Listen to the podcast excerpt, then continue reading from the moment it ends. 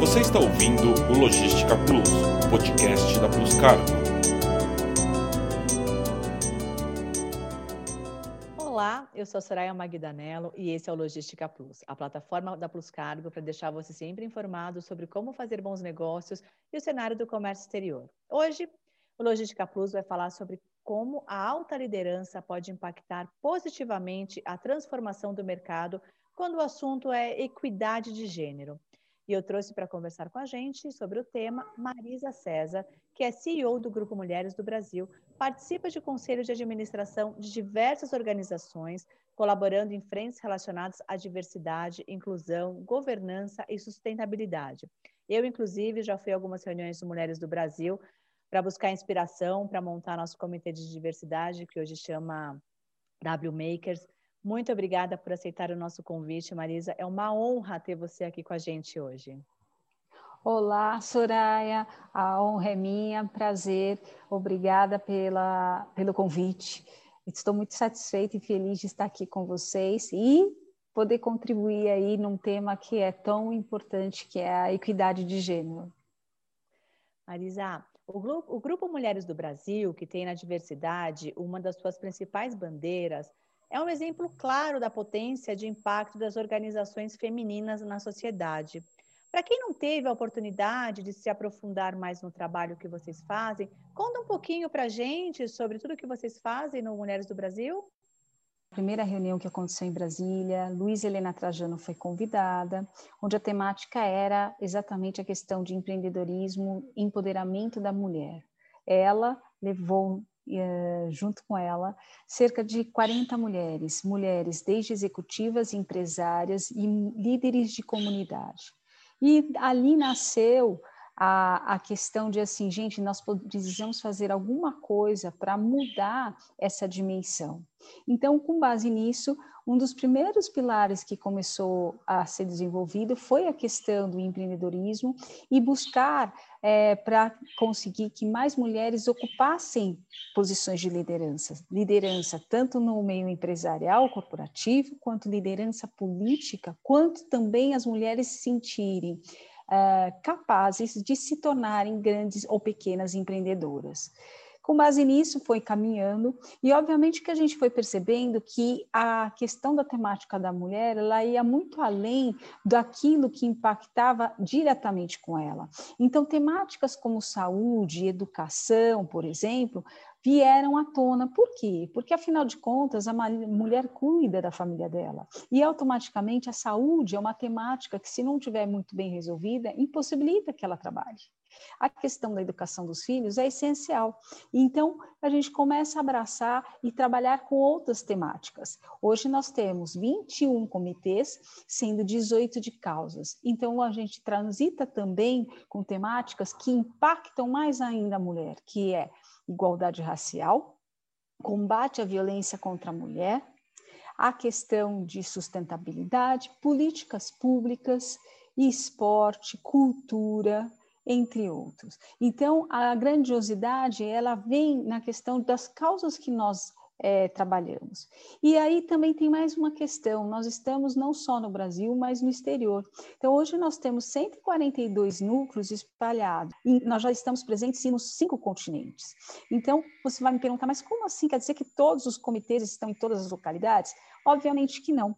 Então, as lideranças, que normalmente são de duas a três mulheres em cada cidade a qual estamos estabelecidos, elas definem de acordo com o time que vai trabalhar, porque são voluntárias. Então, quais são as temáticas que têm maior adesão, que elas conseguem lidar? Então, obviamente, você tem núcleos que estão, são ainda menores, porque são recentes e às vezes estão lidando com duas temáticas, três, e tem núcleos que lidam já com 10, 11 temáticas, por exemplo, em que a gente fala que são os núcleos mais desenvolvidos. Isso é apenas um pequeno panorama para vocês começarem a entender o que, que é o Grupo Mulheres do Brasil hoje. Hoje nós já temos 80 mil mulheres e só para você, só para relatar, Soraya, para você ter uma ideia, a pandemia foi um, um momento que a gente dobrou de tamanho. Quando nós estávamos em março do ano passado, nós tínhamos 38 mil mulheres. Hoje nós temos 80 mil. E aí, talvez você me pergunte, como assim? Por quê? Porque, na realidade, eu acho que toda essa mobilização que a gente faz da questão de rede de mulheres vem, vem no momento para fortificar não só as relações, mas poder empoderar essas mulheres. E, ao mesmo tempo, nós saímos com algumas iniciativas essenciais, que foi o apoio psicológico emocional para as mulheres que desejavam, de forma gratuita, e, ao mesmo tempo, também a gente nunca trabalhou o Comitê de Comunidades e Bairros, que nós temos várias comunidades conosco, nunca trabalhou na questão de ajudar de alguma forma, e sim capacitação, ensinamento. E no momento da pandemia, nós tivemos que mudar um pouco essa trajetória e tivemos que fazer a questão do assistencialismo, por uma questão, inclusive, de sobrevivência e porque muitas das mulheres que estão conosco, elas passaram a ser o arrimo da família. Então, dessa forma, foi uma forma que nós entendemos que seria necessário para atender essas mulheres.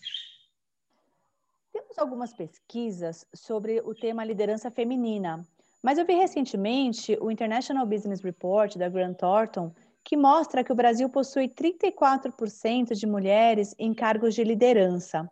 Além das questões históricas, onde está a nossa maior dificuldade em conduzir as mulheres para um plano de carreira onde ela possa alcançar a liderança? Ó, oh, pergunta excelente, Soraya. Essa, essa pergunta eu diria que é aquela que a gente vai demorar meia hora só na conversa.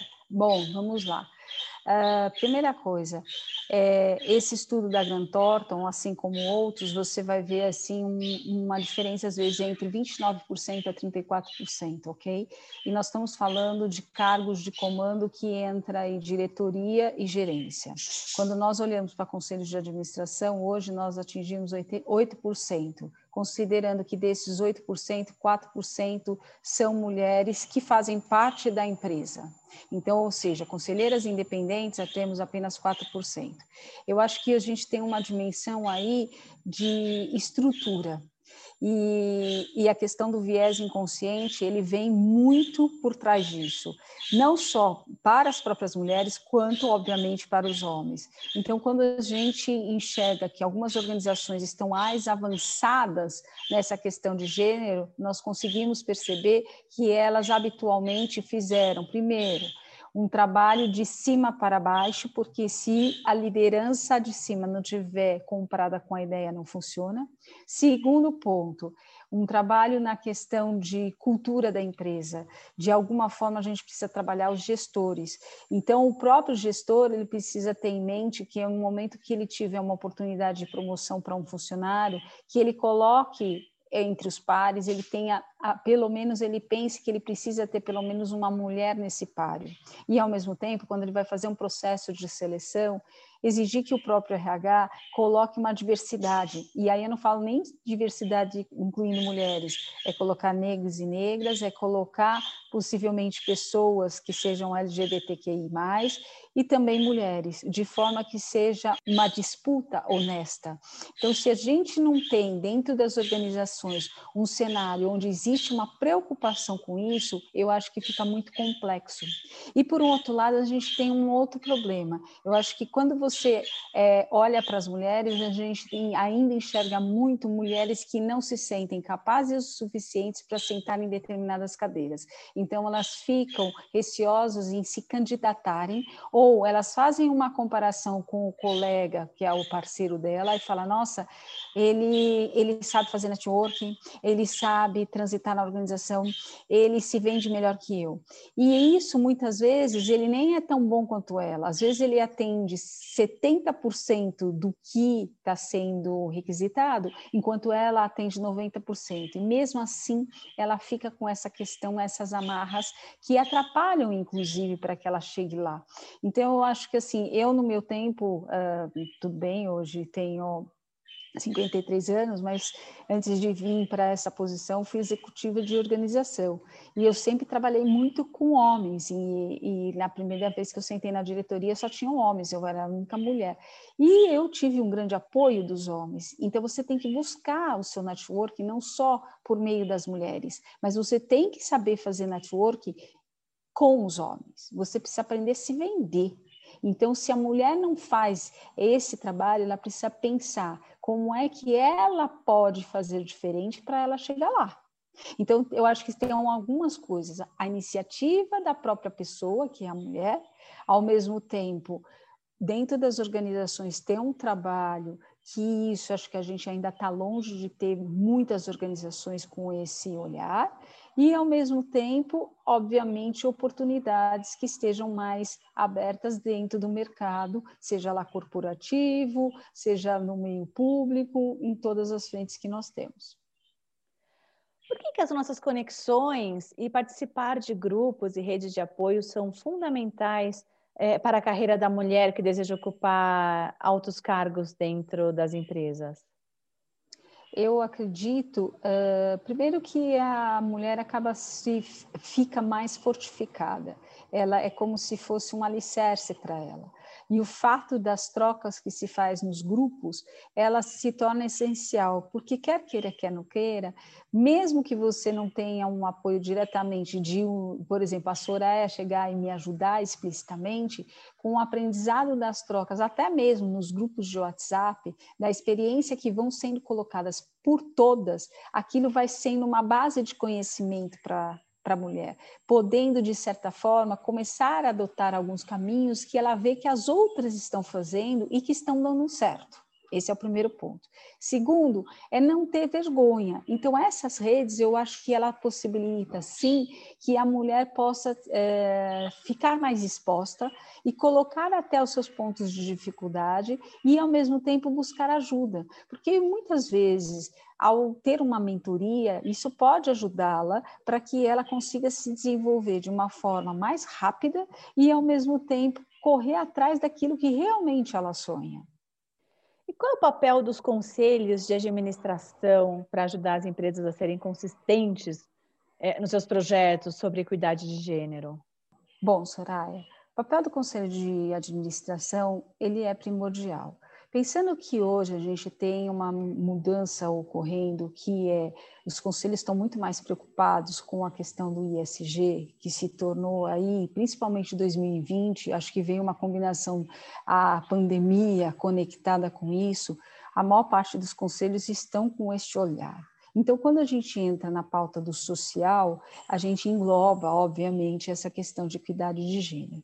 Inclusive, por isso que a gente fala que para você ter um equilíbrio e você ter um, um olhar da mulher dentro de um conselho de administração, por isso que a gente pleiteia para ocupar esses lugares, porque a gente entende que, quer queira, mesmo que a competência técnica que existe, a mulher ela tem um diferencial em relação ao homem.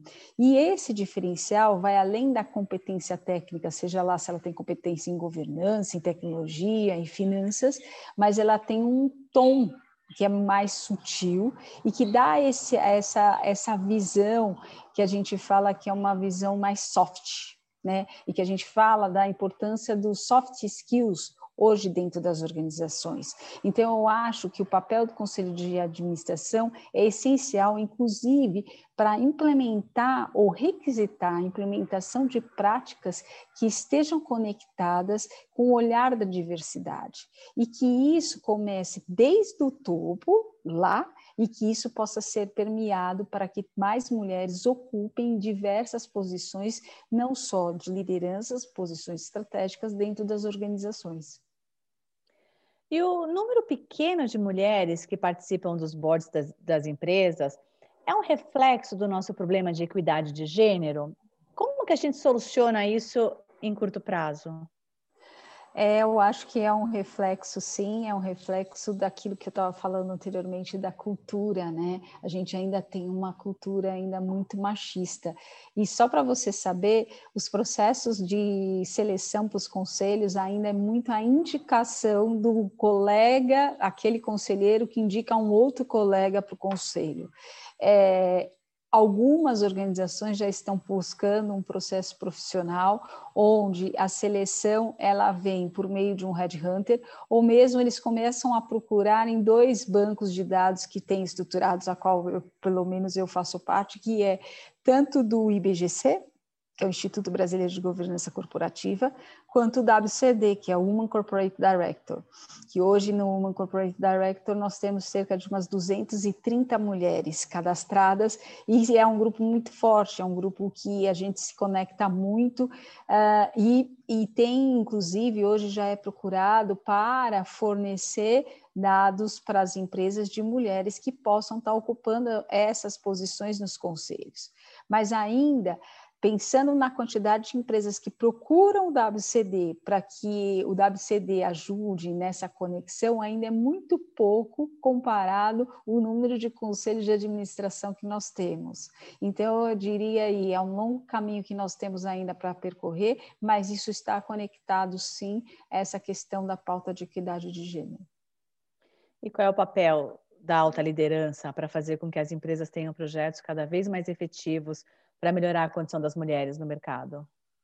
Eu acho essencial é, tentar fazer, se não consegue fazer uh, internamente, tentar buscar especialistas na temática de diversidade. Hoje nós já temos empresas e profissionais que estudaram bastante e que podem estar contribuindo com as organizações para implementar esses projetos. Então, são projetos desde a questão de trabalhar, por exemplo, as próprias mulheres na questão do viés inconsciente delas, para elas, ela, que é um processo que a gente fala, processo de liderança, o próprio Grupo Mulheres do Brasil tem isso, a gente tem feito aí com algumas organizações que a gente chama Programa de Liderança, que é dedicado para as mulheres, com um objetivo totalmente diferente daquele de preparar é, para a liderança na, nos quesitos, vai administrativo, financeiro. Não, não é isso. É a questão do trabalho em cima da mulher, principalmente em organizações que, que habitualmente têm a, muito mais homens do que mulheres, como tecnologia, finanças e engenharia, e ao mesmo tempo propiciando o quê? Capacitando essa mulher para ela também ter uma mudança de mindset e começar a compreender que ela tem capacidade, que ela tem competência e também, se não tiver, quais o que ela tem que correr atrás para que ela possa ter oportunidade de sentar nessas cadeiras de liderança. Então, esse é um ponto. O outro ponto, quando você fala aí das lideranças, eu acho que também é, criar um comitê de diversidade dentro das organizações e que daí não vai ter um olhar só para a mulher, mas para a questão do LGBTQI+, a questão dos negros e negras. Eu acho que a temática diversidade, ela obviamente, ela se tornou mais ampla e necessária, e somente realmente com o envolvimento da alta liderança, eu acho que consegue correr dentro de qualquer organização. Se não tiver o comprometimento da alta liderança, esse tipo de temática, ele não vai conseguir transitar dentro da organização de uma forma efetiva e que dê resultado. Marisa, de acordo com o IBGE, 8,5 é, milhões de mulheres deixaram a força de trabalho no terceiro trimestre de 2020, uma consequência clara da pandemia no Brasil. Além do desemprego, muitas tiveram que parar para cuidar dos filhos, dos pais, avós, enfim, dos idosos, como as empresas podem ser mais inclusivas para receber essas mulheres de volta ao mercado?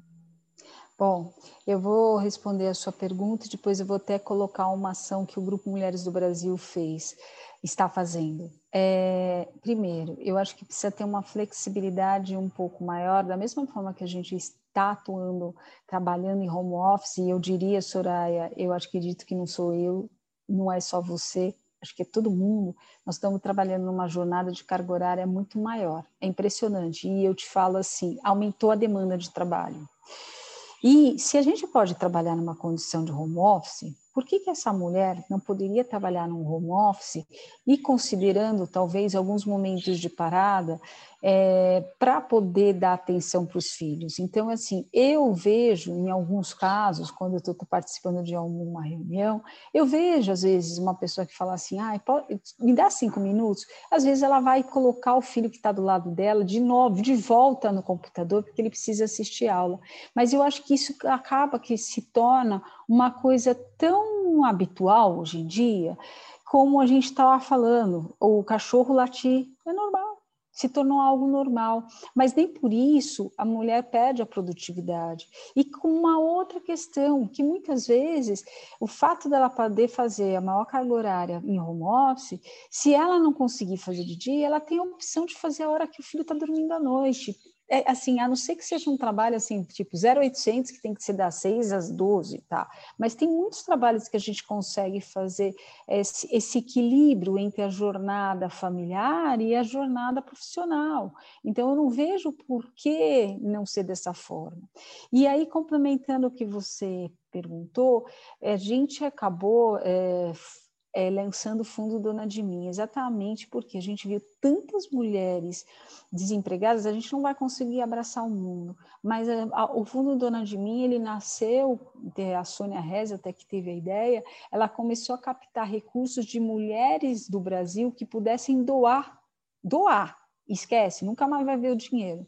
E que esse dinheiro fosse emprestado como microcrédito para essas mulheres, para elas poderem empreender. Porque, às vezes, o que, que a gente percebeu? Muitas mulheres da comunidade conectadas a gente, líderes e, e pessoas que estão ali, e mesmo pessoas que perderam seus empregos, que o fato de um crédito de 3 mil reais, por exemplo, ia possibilitar a, a mulher que estava fazendo marmita para mandar para fora de ter um freezer. Então, ela podia aumentar a produtividade dela para poder congelar, para entregar, em vez de 45 marmitas, entregar 90. Olha o quanto ia aumentar a renda dela e isso, e máquina de costura, e vários itens. Então, a gente definiu que a gente ia fazer esse fundo Dona de Mim. O fundo Dona de Mim é, é obviamente, é um é do Grupo Mulheres do Brasil, tem o parceiro Banco Pérola e tem a RME. Por quê? Porque a RME ela faz a capacitação dessas mulheres, porque um dos propósitos é não dar o dinheiro para ela não saber como utilizar. Então, se ela não tiver minimamente noção de finanças, do que é um fluxo de caixa, o que não pode misturar conta bancária, pessoa física com pessoa jurídica, obviamente que ela já vai entrar em débito e vai em dívida e não vai conseguir chegar do outro lado. Então, tem que separar muito bem as coisas. E aí, ah, graças a Deus, a gente já agora já está atendendo mais mil mulheres, o primeiro lote foi em torno de umas 500 mulheres, e assim eu acho que, assim como o Grupo Mulheres do Brasil, outras instituições precisam estar tá tomando a iniciativa de fazerem algumas práticas para poder ajudar essas mulheres, porque se você perceber, nós não vamos ter mais um modelo CLT, assim como nós tivemos antigamente. Esse modelo ele está praticamente poucos terão emprego CLT. A maior parte ou vai ser pessoa jurídica ou vai ser MEI. E isso é o novo normal. Esse é o, aquilo que nós vamos ter que enfrentar e vamos ter que seguir adiante. Então, muitas pessoas terão que ser microempreendedoras. Muitas mulheres vão ter que partir para esse caminho. Arisa, é, além de agradecer uh, pela tua presença, que é incrível, né? Obrigada muito por ter, por, por ter aceitado o nosso convite. Eu imagino como você é requisitada nesse mês de março, que é o, é o mês que se comemora o Dia Internacional das Mulheres. É muito importante para todo mundo aprender com a tua experiência, mas eu quero agradecer também pela diferença que vocês fazem é, no Brasil, por todas as mulheres, é, muito bacana mesmo. Eu tive a oportunidade de, em algumas reuniões e como é sério, como é gostoso estar ali e, e ver mesmo, né, que a diferença que vocês fazem e como é importante na vida das pessoas. Muito obrigada pela iniciativa, por doar o seu tempo para fazer para fazer isso pelas pessoas. Muito obrigada. Bom, Soraya, complementando o que você está falando, né? É, eu acho que nesse ponto o trabalho do Grupo Mulheres do Brasil tem um diferencial de muitas redes, porque aqui uma, um dos pontos é, primordiais é as pessoas não são crachás elas, elas são elas, a pessoa física. Eu sou a Marisa César e você é a Soraya, independente de você ser da Logística Plus. E isso acaba que é um diferencial.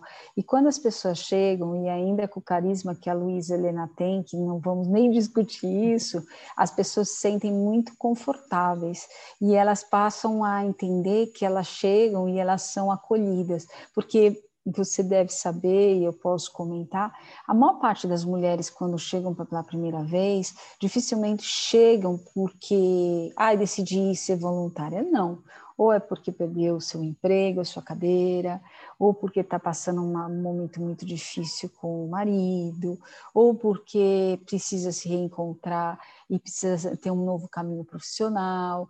Então, é, ela chega e ela precisa de um colo, né? Ela precisa se, se sentir abraçada e acolhida. Então, conectando com o que você falou agora, eu acho que nesse ponto, o Grupo Mulheres do Brasil traz uma contribuição e uma, um diferencial para muitas mulheres. Com certeza. Obrigada. Obrigada por aceitar nosso convite. Por, obrigada por ter ensinado é uma... tanto para a gente hoje. Obrigada a você, obrigada pelo convite, pela oportunidade e espero você no Grupo Mulheres do Brasil. Com certeza. Assim que isso tudo passar, a gente vai tomar um café pessoalmente. Obrigada. Acompanhe os canais da Plus Cargo nas mídias sociais e no nosso site. Neles você encontra informações exclusivas sobre o cenário de comércio exterior e as últimas novidades sobre o transporte internacional de cargas. Segue a gente no Instagram, no LinkedIn, no YouTube e Spotify. Até a próxima, obrigada. Você ouviu o Logística Plus, podcast da Plus Cargo.